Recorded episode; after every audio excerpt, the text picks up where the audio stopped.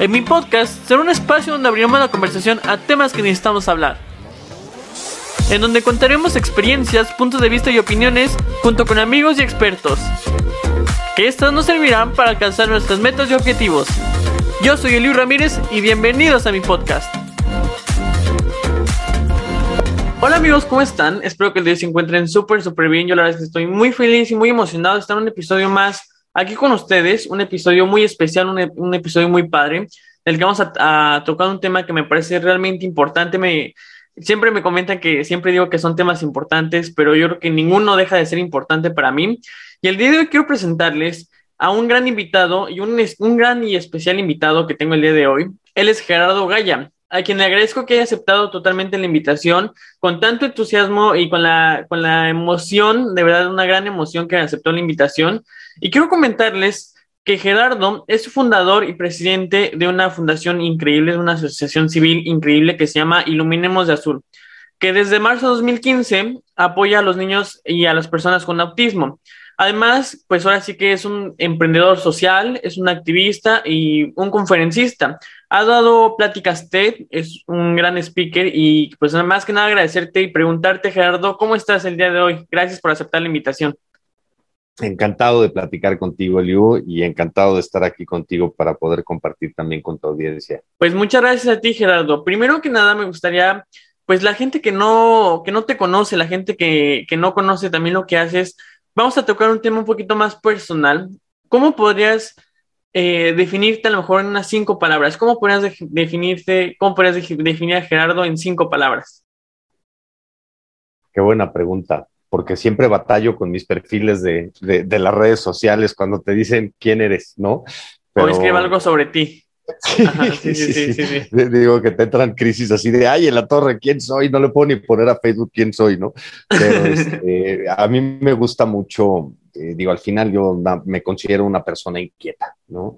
Y como me dice Jorge Font, que soy un loco útil, me quedo con eso, ¿no? Como, una persona inquieta eh, y un loco útil, tratando de, pues, de hacer, ahora sí que de dejar las cosas mucho mejor de lo que nosotros nos las encontramos. Perfecto. Oye, que nunca lo había escuchado esa parte de, loco útil. Nunca lo, había escuchado y me parece muy interesante de desde cómo, cómo, cómo llegaste a ese, a ese término, cómo, cómo fue que dijiste, no, pues así soy. Pues literalmente Jorge Font un día en una conferencia que estaba, que lo acompañé, este, una conferencia de inclusión. Eh, Jorge Fontes, conferencista, es eh, atleta, eh, fue campeón nacional juvenil de esquí y, ha sido uno de mis mentores. Yo digo que es mi Yoda, es de mi, a, los que considero mis senseis en temas de desarrollo humano. Y, en una conferencia me describió como loco útil y dije, hmm, interesante el término, ¿no? Porque muchas veces eh, eh, digo, para, para aventarte, ahora sí que para ser un emprendedor de entrada tienes que tener algo más, ¿no? Para ser un emprendedor social creo que tienes que tener mucho más. Em, y, para mí, el, ahora sí que yo he aprendido mucho de mí eh, actuando, ¿no? En donde muchas veces hago y después trato de descifrar lo que pasó pero en marzo del 2015, cuando lanzamos Iluminamos de Azul, cuando implementamos una campaña con el fútbol, que fue pues, o ha sido de las campañas más relevantes en, materia de concientización del autismo a nivel Hispanoamérica, este, pues de repente di, lo que yo denomino un salto de fe, ¿no? Pero renuncié a mi trabajo para dirigir Iluminemos de Azul, que, que, no lo pensé, o sea, simplemente actué y por eso digo esta, esta frase de loco útil, creo que me empata muy bien, porque, porque nunca me lo planteé, o más bien nunca lo pensé, fue agarrar y decir, eh, quiero ser congruente con mis intenciones, ¿no? Y quiero ser congruente con mi deseo de concientizar y de provocar un cambio radical respecto a lo que entendemos de inclusión, respecto a lo que entendemos de autismo, ¿no? De cómo lo percibimos y todo lo que tiene que suceder, porque el autismo en sí no es un problema, el problema es la falta de un chorro de cosas, ¿no? Este, y decidí renunciar a mi trabajo para dirigir de tiempo completo Iluminemos de Azul, que de repente yo, pues ahora sí que volteo para atrás y, ha sido lo mejor que me ha pasado en la vida de que a mí Iluminemos de Azul me dio un trabajo con propósito, pero al mismo tiempo, pues de repente sí me cuestiono un poco el tema de decir quién en su sano juicio a los 40 años de edad decide renunciar a su trabajo para dirigir una organización sin fines de lucro, ¿no? Cuando estamos pensando en otras cosas todos esa edad, ¿no?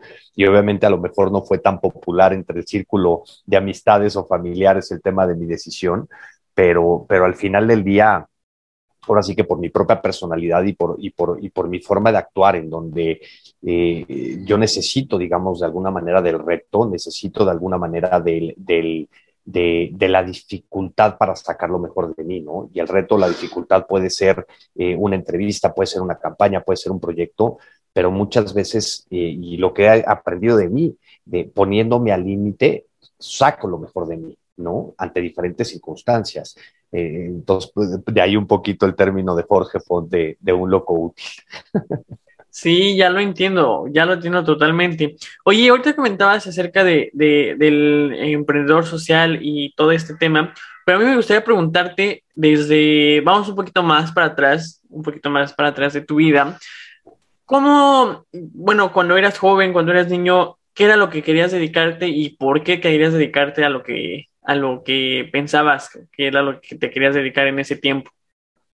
Mira, tenía muchos sueños, ¿no? Y pasas por muchas cosas, pero una de las cosas que a mí me enamoró fue el toreo, ¿no? Que es una parte, digo que tengo mi lado B, este, y, y obviamente está sujeto a juicio y está sujeto a, pues, a la percepción que se tiene hoy en día de la tauromaquia, ¿no? Pero, pero para mí fue, fue descubrir muchísimas cosas en mí, porque el, el, el toreo va mucho más allá de, de, de, lo que muchas personas pueden creer, ¿no? De, de, matar un toro, por decirlo de alguna manera, ¿no? Fui torero profesional hace 20 años, pero mucho más allá de ser una actividad en donde te juegas la vida por elección propia, o mucho más allá de ser una, eh, una actividad hoy polémica, hoy mal vista por alguna parte de la sociedad, para mí se trató de una manera de entender y de afrontar la vida y fue eh, la mejor experiencia de mi vida de, de, forjarme, ¿no? De forjar una, eh, una disciplina, de forjar una, eh, ¿cómo te diré? Una resiliencia, ¿no? Una, un compromiso porque al final del día es una decisión la que tomas estar ahora sí que delante de un toro jugándote la vida, ¿no? Sujeto a juicio, sujeto a, a, a, crítico, obviamente, ¿no? Mal visto, entiendo y respeto todos los puntos de vista, pero para mí se trató y el aprendizaje para mí fue eh, una manera de entender y de afrontar la vida, porque al final del día yo digo, la vida es como un ruedo. Cuando estás en un ruedo, lo único que te toca es dar lo mejor de ti ante las circunstancias, ¿no? Porque que, algunas no las controlas, otras a lo mejor sí, pero lo que sí puedes controlar es tu forma en la que reaccionas a esas circunstancias, ¿no? Y, cuando digo la vida es como un ruedo es porque cuando estás ahí, lo único que te queda es confiar en ti, confiar en tu intuición, confiar en tu preparación y hacer lo que te toca, que es dar lo mejor de ti. Y es donde para mí se trató de una, pues de una, ahora sí que más allá de una carrera polémica o no, eh, se trató de una de, forjar parte de, mi personalidad y el cómo actúo con las cosas no y el cómo actúo con las cosas es me las tomo tal cuales son confiar en mi preparación confiar en mí confiar en mi intuición y hacer lo que me toca hacer que es intentar por lo menos ser la mejor versión de mí mismo ante cualquier circunstancia. Como dices, yo creo que esa, eh, esa experiencia, esa carrera como profesional, como torero, por así decirlo, eh, te deja todas esas experiencias que, como dices, yo, eh, te dejan para la vida, te, te, plantean todas estas situaciones ante la vida, como dices, que es como la vida alrededor, la vida misma, ¿no? Que, que tienes que agarrarlo y tienes que ir por ello. Y me parece muy interesante porque justo, eh, pues de eso, bueno, nosotros podemos decirlos como los jóvenes, nosotros como jóvenes, pues también a veces no vimos la vida así, ¿no? Creo que vemos la, la vida de otro sentido y creo que también nos hacen falta experiencias como estas que nos dejen como una disciplina, como una, como una responsabilidad también, porque es una gran responsabilidad pues todas estas eh, experiencias. Entonces creo que también es importante que como jóvenes pues empecemos nosotros a meternos en, a lo mejor en situaciones o en experiencias o en disciplinas que nos puedan aportar mucho y que nos cambien como que ese, como ese, esa manera de pensar, ¿no? También de ver la vida. Creo que eso, creo que también eso es importante, ¿no? Y Fíjate ahora que, me gusta. Que para mí es un ah, tema dime, de, de, perdón, pero, pero para, no para, mí es un tema de, de, del valor de las cosas, ¿no? Y cuando digo el valor de las cosas, a mí me gustaba siempre, o sea, me gustaba andar en bici de montaña, pero bicicross, andaba en moto, me encantaba el karate, me, gustaba este, tomar clases de box, ¿no? Este, como que siempre me ha gustado el, el, el retar un poquito más allá las cosas, ¿no? Pero, pero para mí mucho más allá de, de, retar esas cosas es un tema que te forja una disciplina, ¿no? Que te forja una capacidad de resistencia. Eh, porque de, de, cualquier actividad que tenga que ver con alto rendimiento, llámale correr, llámale, o sea, a lo mejor el toreo no se ve como un tema de alto rendimiento, pero lo es, ¿no? Totalmente. todas estas actividades eh, es eh, sacar, es aprender a sacar lo mejor de ti a base de disciplina, a base de resistencia, a base de resiliencia, a base de sacrificio, a base de tenacidad, ¿no? Eh, porque no nos enseñan eso en la universidad, no nos enseñan eso en la escuela, no nos enseñan de autoestima, no nos enseñan de empatía, no nos enseñan muchísimas cosas que tenemos que desarrollarlos sobre la vida, ¿no? Y yo creo que, digo, no estoy yo para dar consejos, pero, pero sí, eh, eh, ahorita que decías eso de los jóvenes de buscar actividades, es buscar actividades no que te llevan al límite o que te expongan, pero sí que sean capaces de, sacar lo mejor de ti, ¿no? Y, y, de, que, de que te forjen y que te preparen para la vida, porque hoy con la pandemia lo vemos todos, ¿no? O sea, nos puso de rodillas. A todos la vida nos pone de rodillas, tarde o temprano, no solo la pandemia, es ley de vida, ¿no? El otro platicaba con un colaborador mío eh, que tiene Asperger, este, que trabaja con nosotros, y, platicábamos, ¿no? Él tiene 23 años y me decía que se sentía un poquito perdido y de que no sabía para dónde ir. Y dije, güey, ¿de qué te preocupas? Yo a mis 45 años tengo abiertas 25 opciones y luego no sé para dónde ir. O sea, es parte de vivir, ¿no? Y yo creo que este tipo de, de actividades, disciplinas, y puede ser el fútbol, pero el chiste es comprometerse con tus propias decisiones para que sean un aprendizaje y que te sirvan para la vida. Así, yo creo que eso es lo más importante, ¿no? Que también tomar las decisiones y tener una responsabilidad sobre todo. Y ahora me gustaría preguntarte, Gerardo, eh, cuando, ¿cuándo es el primer contacto que tienes y cuál es eh, el primer contacto que tienes con el activismo, con el tema de la concientización? ¿Cuándo fue el primer momento que, que, tú tuviste el primer contacto y también cómo fue lo que, que te llevó a, a entrar a este mundo de, digámoslo, de, del activismo y, y de, de, también como conferencista, también como, como pues presidente, como el, tema del altruismo también, como presidente de la fundación y con el tema del altruismo. Fíjate que la, la, historia puede ser larga, pero te lo voy a tratar de resumir por el tiempo, pero eh, eh, en una cosa muy padre, mi primera, ahora sí que mi primera experiencia con el tema de voluntariado, de generosidad o de participación social fue eh, hace muchos años, hace como 20 años, eh, en donde cuando, cuando el Popo empezó a aventar varias cenizas, organizamos, este, bueno, me, me invitaron a ayudarles a, ¿cómo se llama?, a, ir a un albergue a hacerles una posada, ¿no? Eh, después, la mamá de mis hijos hacía una posada en Coajimalpa en una fundación y yo la ayudaba, ¿no? Mi participación era ayudarla y acompañarla y así, ¿no? Pero, pero, pero de repente vas descubriendo cosas padres, ¿no? Y cómo todo al final del día los puntos se conectan para atrás. Eh, pero en el, cuando, cuando yo recibo el diagnóstico de autismo de Álvaro, mi hijo, eh, pues me doy cuenta la falta de información y la falta de muchísimas cosas que hay alrededor del tema y sobre todo los mitos o los estigmas que hay o los paradigmas que hay o los prejuicios que hay alrededor del tema, ¿no? La falta de información, que es al final del día eh, creo que uno de los problemas que hemos tratado de atacar en cuanto al autismo, ¿no? Y, pero también después me doy cuenta de, de, descubro, digamos, mi primer 2 de abril, que es el Día Mundial de Concientización del Autismo, y a mí me faltaron muchas cosas. El contenido no era coloquial, el contenido era corto, el contenido no era relevante, y si acaso era de un solo día, ¿no? Y a mí me faltó mucho más. Eh, y de ahí eh, nace un poquito mi inquietud de hacer algo al respecto. Hago un evento este, que se da muy bien, nunca había hecho un evento de procuración de fondos, nunca había hecho prácticamente nada eh, en, ahora sí que en ese aspecto como campaña de concientización y demás, y intuitivamente nos sale muy bien. Y de ahí eh, vemos la oportunidad de presentárselo y de hacerlo con el fútbol. Se lo presento a Justino Pompeán, que era presidente de la Federación Mexicana de Fútbol. Eh, se suma al proyecto Katy Serna y Jaime Lozano, este, que hoy es el entrenador de la selección olímpica, que ojalá nos den una muy buena noticia y una gran sorpresa ahora en Tokio este, y se suman muchas voluntades y de ahí sale y nominemos de azul, ¿no? Pero, pero fíjate que, que, en una anécdota que creo que nunca había contado, ¿eh? Eh, cuando vivo mi primer 2 de abril, eh, veo una ceremonia de iluminación del Senado de la República y, la senadora que lo encabezaba conmemoraba, ¿no? Y muy activa en Twitter y la concienciación del autismo. Y de repente yo le contesté, le mandé un mensaje directo y le dije, oye, ¿y el 3 de abril? ¿Y el 4 de abril? ¿No? ¿Qué vamos a hacer? Y para mi sorpresa me contesta, ¿no? Y de repente me contesta y me pongo a platicar con ella y, yo no tenía nada experiencia, yo acabo de recibir el diagnóstico seis meses antes, si acaso, ¿no? Este, pero me di cuenta cómo eh, si, ahora sí que si había voluntad, se podían lograr muchas cosas, ¿no?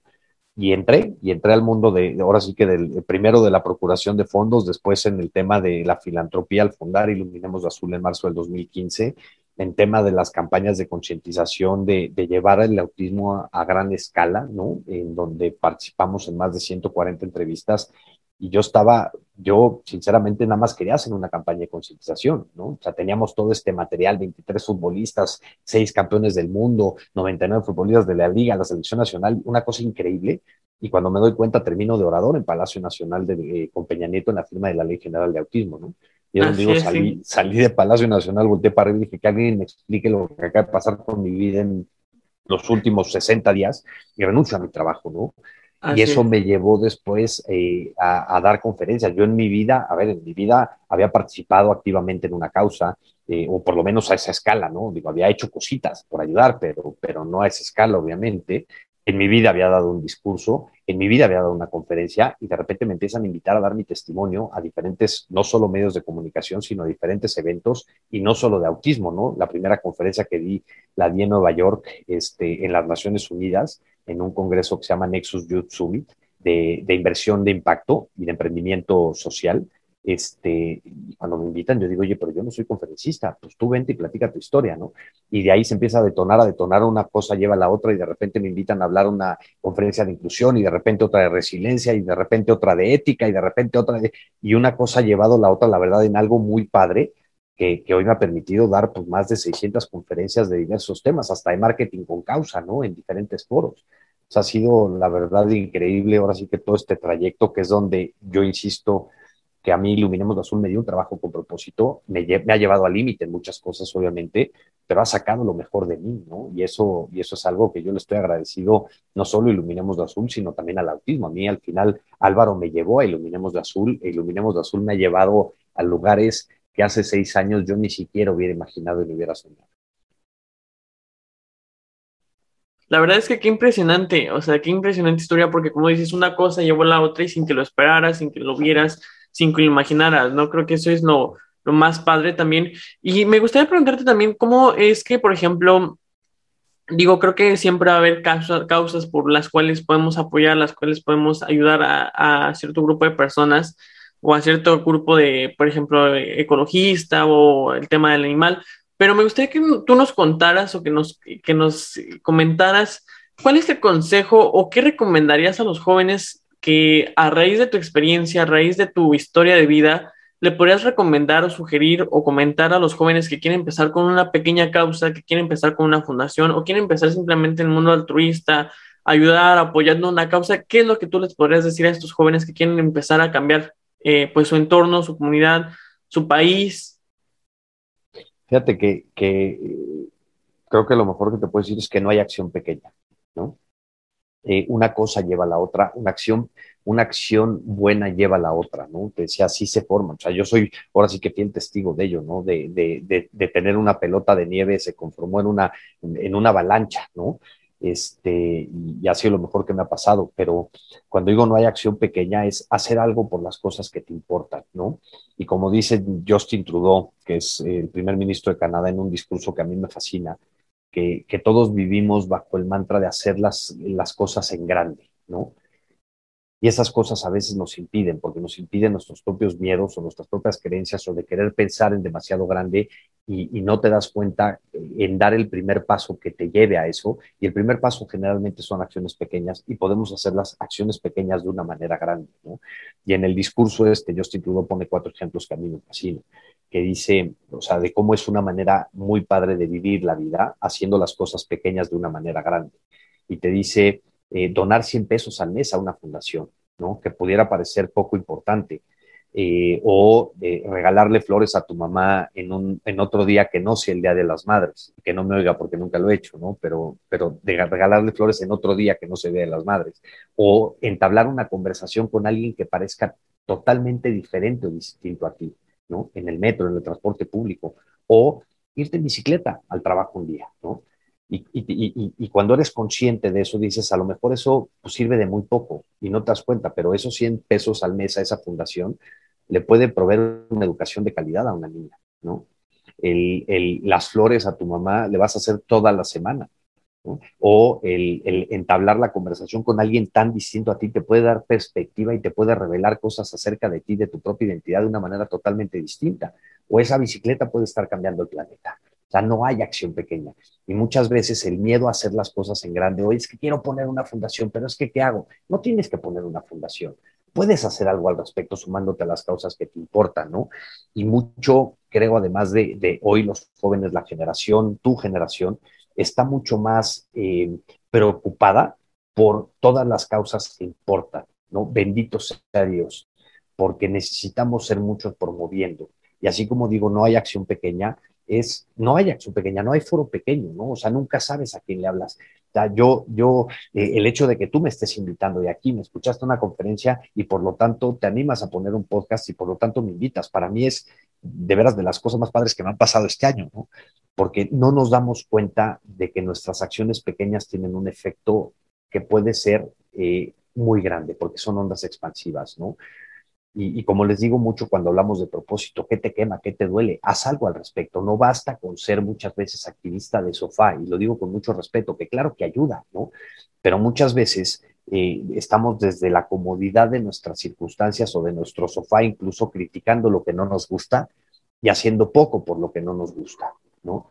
Y yo, a mí me educaron de que si algo no me gusta, me meta y lo arregla o haga algo al respecto, ¿no? Y por eso me dedico a lo que me dedico, pero al mismo tiempo es qué te duele, qué te quema, qué te preocupa y haz algo al respecto porque no va a haber nunca una acción pequeña. ¿no? Así es, yo creo que también es importante en este caso, por ejemplo, que, que lo dices, ¿no? Que, que a veces cosas tan pequeñas pueden llegar a cosas mucho, muy grandes que a veces ni nos imaginamos, ¿no? Y por eso me, por eso te, te pregunto, por ejemplo, desde que iniciaste con Iluminemos Azul, has realizado pues muchas campañas y yo podría decir que las campañas de concientización más grandes o con mayor impacto en México, pero ¿cuál consideras que para ti ha sido este papel o que, con, que, has, eh, que has logrado con estas campañas sobre la sociedad, pues con todo lo que has hecho, cuál ha sido tu papel en todo el tema, por ejemplo, del autismo, desde, podemos, digámoslo así, desde tu trinchera, cuál ha sido tu papel y cuál ha sido también tu responsabilidad pues como, como presidente de esta fundación y con todas las, al frente de todas estas campañas, ¿cómo te has sentido y qué, qué riesgos, qué, qué, qué, pues digámoslo así, qué papel, qué, qué circunstancias te has llevado ante estas, ante estas situaciones? Las mejores y las peores, ¿no? Y cuando digo las, las, las mejores y las peores es porque así como vives, obviamente, en un, en un es momentos de mucha plenitud, ¿no? Te das cuenta del impacto que causan tus acciones y es increíble, ¿no? O sea, y, te puedo contar, por ejemplo, cuando hicimos la función del Rey León, cuando estaba el Rey León este, en México, hicimos una función adaptada para personas con autismo. Eh, llenamos el teatro, había más de 1.200 personas, este, todas relacionadas o con hijos o personas con autismo o con síndrome de Down o con alguna condición de vida en donde muchos y los testimonios que nos decían era, es la primera vez que puedo llevar a mi hijo al teatro o es la primera vez que salgo a un espacio público y no me importa si mi hija se tira al suelo, ¿no? Saber el efecto de esas cosas es una plenitud absoluta, ¿no? O sea, yo recuerdo ese día cuando me quedé, obviamente, este, atendiendo algunos medios de comunicación, etcétera, salí del teatro, creo que hasta las 10 de la noche, ya se habían ido todos, este, y, me fui caminando, me salí caminando, me paré afuera del Museo Sumaya y te juro que volteé para arriba y dije, si se, si se me cae esto encima y no me importa, estoy pleno, o sea, no le puedo pedir nada más a la vida, ¿no? Y esas sensaciones obviamente son las que al mismo tiempo te vuelven adicto a tu trabajo, ¿no? Porque quieres más, o sea, quieres lograr más impacto y quieres beneficiar más, porque, porque, porque también es un acto de egoísmo, el cómo me siento yo al hacerlo, ¿no? O sea, y es un círculo virtuoso, pero, pero al final del día es cómo me siento yo, es donde digo, yo esto lo hago por mí principalmente porque, porque descubrí cosas en mí haciendo lo que hago que, a mí me llevan a una plenitud, la verdad, increíble, ¿no? Pero también al mismo tiempo, pues obviamente el, tema de, lo que abruma la responsabilidad, de lo que abruma el tema de hacerlo, ¿no? cuando lanzamos la campaña del fútbol, este, yo estaba en Cuernavaca, empezaba Semana Santa, y yo dije, ya hice mi chamba, ¿no? Ahí está ya, pum, los contenidos y de repente prendo la tele y veo un spot, iluminamos de azul y veo otro video y el video moviéndose por todos lados y Twitter a todo lo que daba y compartimos el video y el video ya había llegado a 750 mil vistas y estaba increíble, ¿no? Y yo dije, ya hice mi trabajo, ¿no? ¿Y cuál? No, sabía que apenas empezaba, ¿no? Este, pero, pero obviamente la responsabilidad de, cuando llevas literalmente dos minutos en el mundo del autismo o en el tema del activismo, que te llamen para ser tú el que dirige unas palabras delante de un presidente de la, República, abruma, ¿no? Y abruma mucho. Y ese sentido es la responsabilidad de hablar a, a título o representación de cientos de miles de familias. Dices, ay, güey, ¿no? O sea, pues tratar de hacerlo lo mejor que puedo, ¿no? Este, pero ha sido el mejor trabajo en mi vida y obviamente te pone en circunstancias sumamente adversas, ¿no? El tercer sector, como se le llama, o el mundo de las organizaciones de la sociedad civil, eh, es muy difícil en el contexto de que, de que digo, como todo mundo cree que todo mundo te ayuda, entonces nadie te ayuda, ¿no? Y más cuando se tiene la percepción de ser una organización tan grande por todas las acciones que se han hecho, ¿no? En donde hemos hemos tenido mucha fortuna, la verdad, y, hasta cierto punto no digo que ha sido fácil, ha sido difícil, pero a la vez simple, porque siempre nos hemos preguntado por qué no. Oye, ¿por qué no hacemos una función de religión? Pues vamos a buscarlo, a ver qué pasa. Oye, ¿por qué no hacemos una campaña de donas azules con Krispy Kreme? Pues ¿por qué no? ¿Y por qué no hacemos una tortilla azul con el farolito? ¿Por qué no? ¿Y por qué no hacemos una campaña de viaje de conciencia brandeando un avión? ¿Por qué no? No, o sea, siempre ha sido el por qué no. Y se nos han abierto muchas puertas. Pero al mismo tiempo, eh, las dificultades existen, ¿no? Porque todo mundo cree que todo mundo te ayuda y por lo tanto nadie te ayuda. En México existe muy poca participación, todo mundo quiere ayudar, pero mucha gente no confía en las organizaciones o no confía en las instituciones porque parecen muy grandes, ¿no? Y yo, como digo, cualquiera que tenga alguna duda, metes a la página de Hacienda y ahí están los números de todas las fundaciones, no solo Iluminemos de Azul, ¿no? Y pueden ver cuál es, cuál es nuestra realidad, que a veces parece muchísimo dinero. Si yo te hablo de un presupuesto operativo de 4 millones de pesos, suena muchísimo dinero, pero si lo divides entre 12 ya es menos. Y si lo divides entre la cantidad de gente que opera, ya es mucho menos, ¿no? Este, entonces es un tema de percepción y yo creo que la gran dificultad es esa, ¿no? Y, insisto un poco, pero todo el mundo cree que todo el mundo te ayuda y por lo tanto nadie te ayuda, ¿no? Todo el mundo cree que todo el mundo te dona, por lo tanto nadie te dona. Y, existe una crisis de confianza en las instituciones, existe una crisis de confianza en las, en las organizaciones, en el gobierno, en todas las instituciones en general, ¿no? Y, y yo, como les digo, tienes alguna duda de la transparencia, métete a la página de Hacienda y ahí están, ahí no se encueran. O sea, literal, tú te metes, pones el RFC o la razón social de la fundación que tengas alguna duda y ahí puedes ver en qué se ejecuta el dinero, con cuánto opera, etcétera, etcétera, ¿no? Y como les digo yo a todo mundo, y si tienes alguna duda particular de Iluminemos de Azul, encantado de la vida, pues aquí está porque somos un libro abierto, porque esto no lo hacemos con fines lucrativos, ¿no? Este, y obviamente el peso de la responsabilidad, ¿no? El, el, muchas veces el, dar tu testimonio de manera tan pública también te pone en un sentido de vulnerabilidad muy fuerte, ¿no? O sea, en donde, en donde, pues ahora sí que ser, ser, eh, ¿cómo te diré? O sea, ponerte en esta situación de vulnerabilidad de compartir tu testimonio tan abiertamente, al mismo tiempo a mí, a mí no me, vamos, no me afecta, me gusta hacerlo, si no, no lo haría, nadie me está poniendo una pistola para hacerlo, ¿no? Este, pero al mismo tiempo, de repente sí pesa, ¿no?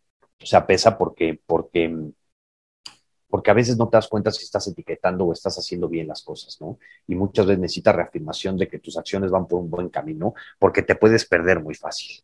O sea, el, el tema de, oye, estar al lado de un presidente de la República está padre, o sea, estar sentado en el Consejo de Salud General un día está muy padre, ¿no? Estar en las Naciones Unidas, en la Convención de Estados parte de la Convención de Derechos este, de Personas con Discapacidad, está increíble, ¿no? Pero eso conlleva una responsabilidad inmensa de lo que digas ahí, tiene un impacto y tiene un efecto, ¿no? Entonces, a veces, a veces pesa, a veces es muy padre, es, un, es algo que te vuelve hasta, digo, tripolar, no bipolar, tripolar, ¿no? Sí, no, totalmente. Y, es que justo es eso, ¿no? Yo creo que también podemos decirlo que dentro del mundo de las asociaciones civiles, esto es como una, es un mito y una realidad, ¿no? El mito es que eh, piensa la gente o piensan las personas fuera que las organizaciones recaudan muchos fondos, ¿no? Pero la realidad es otra que, como dices, piensan mucho que apoyan o que donan o que recolectan, pero no es cierto, ¿no? O sea, creo que es uno de los mitos y realidades que se enfrentan muchas de las organizaciones dentro de nuestro país. Y fíjate luego, también. Y luego es ah, muy divertido, porque al principio estás posicionando una causa, ¿no? Te posicionas como organización y después tienes que, eh, ¿cómo te diré? Justificar tu trabajo, ¿no? O sea, por un tema de rendición de cuentas que digo, aquí yo no tengo que rendirle cuentas, obviamente, pues ahí está la información, ¿no? Y si tienen dudas, insisto, las, las, ¿cómo se llama? Las resolvemos encantado de la vida. Al final del día, estamos obligados a la transparencia por normatividad y yo digo, eso lo doy por hecho, no es un tema de, ah, qué buena onda soy, aquí están los libros, no, no, es play, o sea, tengo que hacerlo, ¿no? Este, pero, pero, pero en esa dificultad, eh, eh, el tema de que la gente perciba ciertas fundaciones como muy grandes, está muy lejos de la realidad, ¿no? Sea, yo cuando hablo de Iluminemos de Azul y cuando, y, en diferentes foros insisto, ¿no? Cuatro millones de pesos puede sonar a muchísimo dinero y lo es mucho dinero, ¿no? Pero cuando lo comparas contra el impacto, la inversión social es nada. Pero conseguir esos cuatro millones de pesos para poder operar una, una, una organización, hijo, a veces es, o sea, es David contra Goliat con, y sin piedrita, ¿eh? O sea, porque nadie te da la piedrita, nadie, es muy poca la gente eh, que realmente se involucra cuando es un tema de procurar fondos o cuando es un tema de donar, ¿no? Y yo pongo un ejemplo muy claro. Eh, la diferencia entre filantropía y caridad, ¿no? O sea, eh, que, de alguna manera el concepto de caridad busca resolver la inmediatez, ¿no? Ahorita hay desabasto de medicamentos, ¡pum! Medicamentos, ahí está. Somos el país probablemente más participativo ante la urgencia y ante la necesidad inmediata, terremotos, desastres naturales. Pero cuando hablamos de filantropía, ¿no? De buscar un cambio radical a largo plazo, ¿no? En algo que probablemente a mí no me toca ver. O sea, eh, cuando digo a lo mejor la inclusión puede ser hasta cierto punto utopía, ¿no? O sea, yo no sé si todo lo que estamos haciendo hoy va a derivar en, en, lo que soñamos o en la utopía que tenemos respecto al autismo en México, ¿no? Que existan todos los programas de apoyo, que no tengamos que dar acompañamiento, que existan políticas públicas, etcétera, etcétera, ¿no? Pero sobre todo que la sociedad sea consciente para poder, eh, para que una persona con autismo y sus familias tengan las mismas oportunidades que cualquier persona. Eso puede parecer utópico, ¿no? Cuando hablamos de filantropía y caridad, y digo, si yo ahorita en mi muro de Facebook pongo un tema de decir, oye, necesito, digo, voy a poner un ejemplo que no es temporal ahorita, ¿no? Pero necesito eh, juntar 100 cobijas para darlas en la sierra de Coajimalpa porque la gente se está muriendo de frío, ¿no? Voy a tener 200. Te apuesto lo que quieras a que junto 200, porque me van a escribir todos a dónde te mando las cobijas, en dónde te deposito, paz, paz, ¿no? Pero si yo me volteo y digo, llevamos una campaña porque necesito 350 mil pesos para impulsar un proyecto de política pública en este país, a nadie le va a interesar porque no resuelve una inmediatez. ¿no? Esa es la diferencia entre caridad y filantropía. O luego muchas veces dice, ¿cómo? Lo que nos pasó con la campaña del fútbol, ¿no? De repente, oye, eh, dona aquí los comentarios de la gente era, pues que te done el chicharito que sale en tu video. No, no, a ver, el chicharito ya me donó su tiempo, ¿no? O sea, me está donando su imagen para llamar, para, para crear conciencia, ¿no? O sea, la primera respuesta, me acuerdo perfecto en un mensaje, creo que fue de Andrés Guardado, cuando estábamos en plena campaña, que, que puso un posteo de dona aquí. ¿Por qué no donas tú? No, no, a ver, espérate, él ya donó, ¿no? O sea, también, o sea, la gente, digo, como que muchas veces quiere, quiere quiere ser, quiere ver que otros resuelvan los problemas, ¿no? Eh, pero, pero, pero quiere verlo, no quiere ser parte, ¿no? Y es donde yo invito a todos, ahora sí que los que nos estén oyendo, a ser parte de las soluciones, ¿no? Sea teniendo conversaciones, sea donando una fundación, sea participando, pero participar activamente en aquello que nos duele y que nos quema, porque tenemos mucho por hacer, porque somos una sociedad que está, eh, ¿cómo te diré? son sistemas rotos, ¿no? En casi todos los aspectos.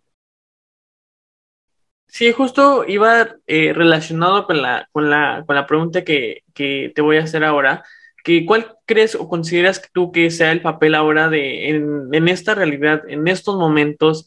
Tanto he visto mucho también que has trabajado eh, con el gobierno de alguna manera y también, pues, pero me gustaría preguntarte que ahora cuál es el papel que ahora juega el gobierno, cuál es el papel que juega también las personas como yo, como nosotros que estamos de este lado. Y también, por ejemplo, de ahora que se toca mucho el tema de, redes sociales, por ejemplo, de las figuras públicas de los creadores de contenido, ¿cuál crees que sea su papel en ese tema, por ejemplo, de, del autismo o qué es lo que podemos nosotros hacer para, para estar o apoyar esta causa, más que nada?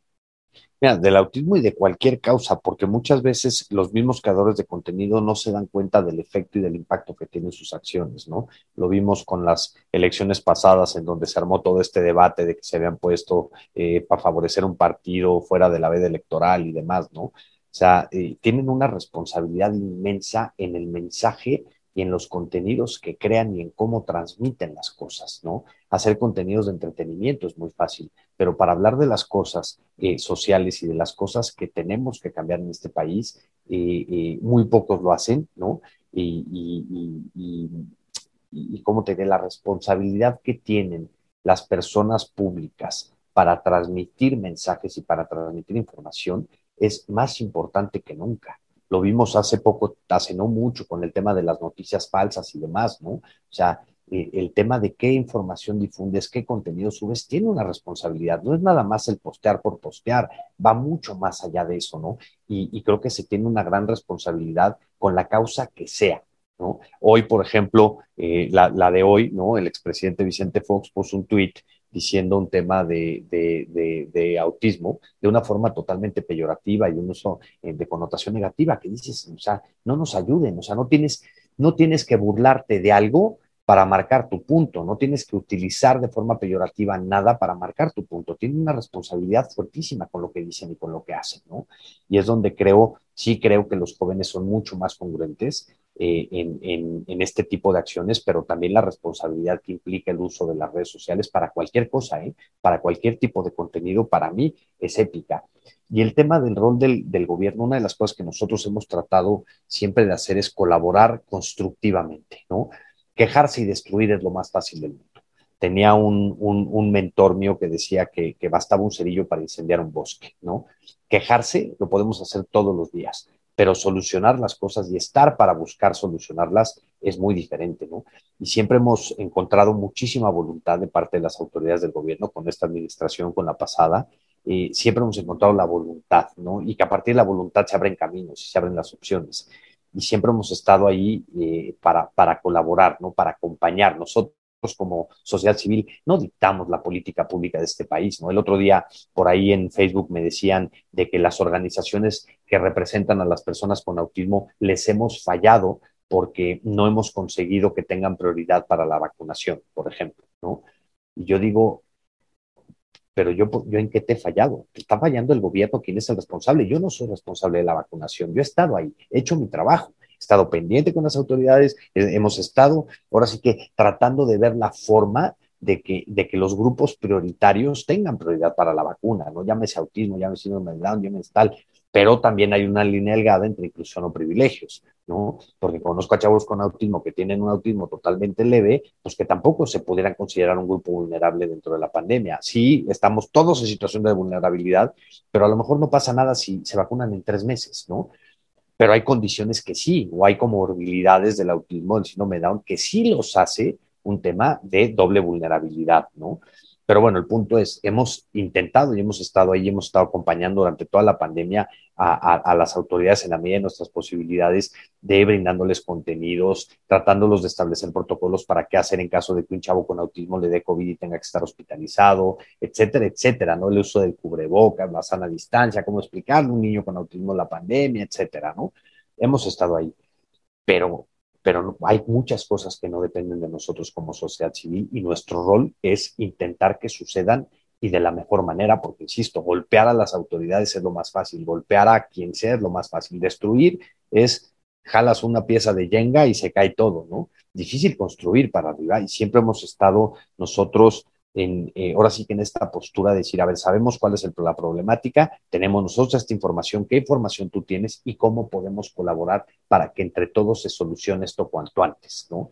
Y, afortunadamente, hombre, pasa de todo, ¿no? Obviamente hay quien, yo como lo digo muy coloquialmente y perdón, pero hay quien se quiere subir al tren del mame, ¿no? Eh, con alguna política, con alguna ley y demás, sí, claro que lo hay, pero en general hemos encontrado una voluntad por hacer esto y por hacer las cosas que hemos tratado de impulsar la verdad, increíble. Es donde yo me he vuelto, eh, donde digo que mi trabajo ya me echó a perder porque no me veo nunca regresando a, la iniciativa privada, en donde eh, requiere de otros skills, de otros esfuerzos que ya perdí por completo, ¿no? Porque aquí toca la puerta con una autoridad y le dices, oye, el problema es este y, quiero platicar contigo para ver cómo lo solucionamos, a muy diferente a tocar la puerta y decir, te vengo a vender algo, ¿no? Sí, no, totalmente, totalmente distinto, ¿no? Oye, y para, para concluir esta entrevista, me gustaría que, nos dijeras ahora, eh, pues, ¿qué, ¿qué, es lo que viene para, para Iluminemos de Azul este año y también, pues, qué es lo que podemos nosotros hacer o qué es lo que le quieres transmitir también a los que nos están escuchando. Mira, pues, pues somos, vamos una velocidad tremenda. O sea, ahorita no, ahora sí que no estamos terminando un proyecto, ya estamos en el otro. ¿no? El 22 de julio tenemos un, un taller para maestros abierto, eh, invitar maestros que nos estén escuchando, que nos sigan en Iluminemos de Azul, vamos a dar un, un, taller de manejo del autismo en el aula para brindarles herramientas a los maestros de que sepan mejor qué hacer cuando tienen algún chavo con autismo o con alguna condición del neurodesarrollo. Eh, tenemos eh, bien el, el, Día Mundial del X Frágil, este, el X frágil es la principal causa genética de discapacidad intelectual y asociada al autismo. Es un tema del que se habla muy poco, que es una condición sumamente invisible y además y es genética y es hereditable, ¿no? Entonces es un tema de que se puede, entre comillas, hasta cierto punto prevenir. Y, bueno, ahí estamos tratando de sumarnos una campaña internacional para, para, para ¿cómo se llama? Para sumar bien el Día Mundial de, de de la juventud, este, en donde queremos, bueno, no queremos, vamos a hacer un evento de promover la juventud neurodiversa, ¿no? Este, en el noviembre tenemos el encuentro virtual de, de Iberoamericano de Autismo, que es un evento bastante grande virtual de conferencias y demás y no estamos terminando uno cuando ya estamos en el otro, ¿no? Este, pero al final invitar a todos a seguirnos en las redes sociales de Iluminemos de Azul y a, y a sumarse de la manera que puedan, ¿no? si pueden donar, donen, si pueden donar 100 pesos, donen, si nos oye por ahí algún emprendedor que hagamos alguna campaña de marketing con causa, en donde constantemente buscamos marcas que nos ayuden a amplificar nuestro mensaje y obviamente que se conviertan también en temas de recaudación de fondos para hacer lo que hacemos.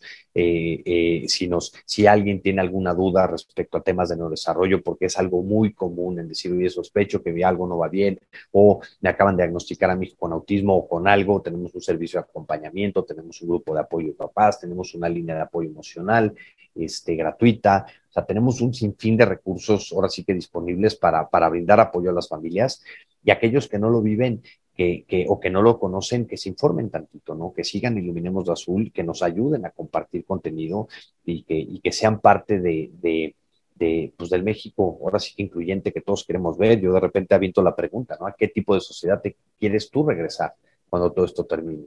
Yo digo, pues yo a una más incluyente, a una más comprensiva, a una más empática, y es donde creo que de la inclusión nos beneficiamos todos.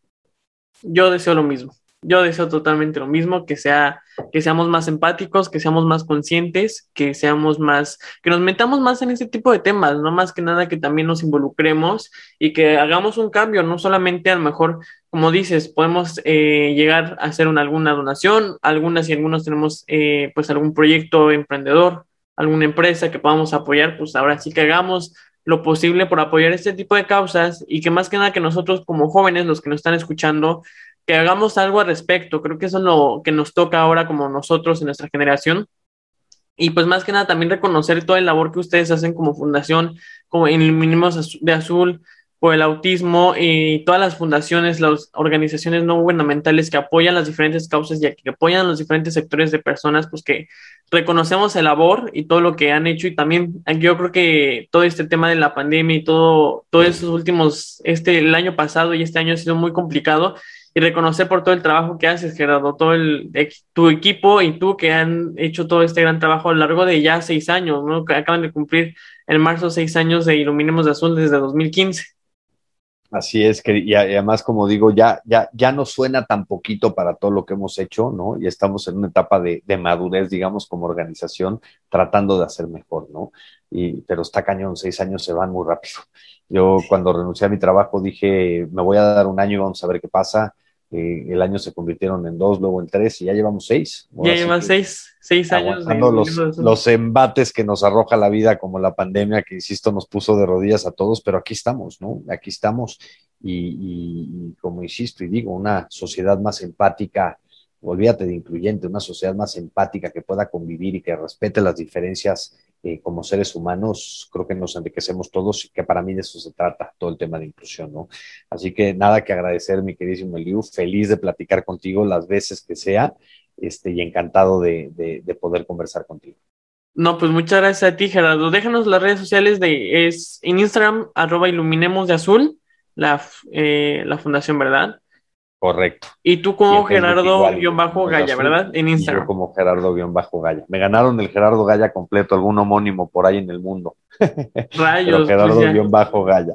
Ahí está. Pues amigos, ustedes que nos están escuchando, vayan a seguir estas redes sociales de Gerardo y de Iluminamos de Azul. De verdad se los recomiendo, comparten mucho contenido también que aporta igual, pues si tienen alguna duda pueden acercarse con Iluminamos de Azul o pueden acercarse con Gerardo directamente. La verdad es que es una persona totalmente amable que quiero agradecer otra vez por la invitación, eh, que haya aceptado la invitación y que más que nada pues haya aceptado con tanta emoción y entusiasmo.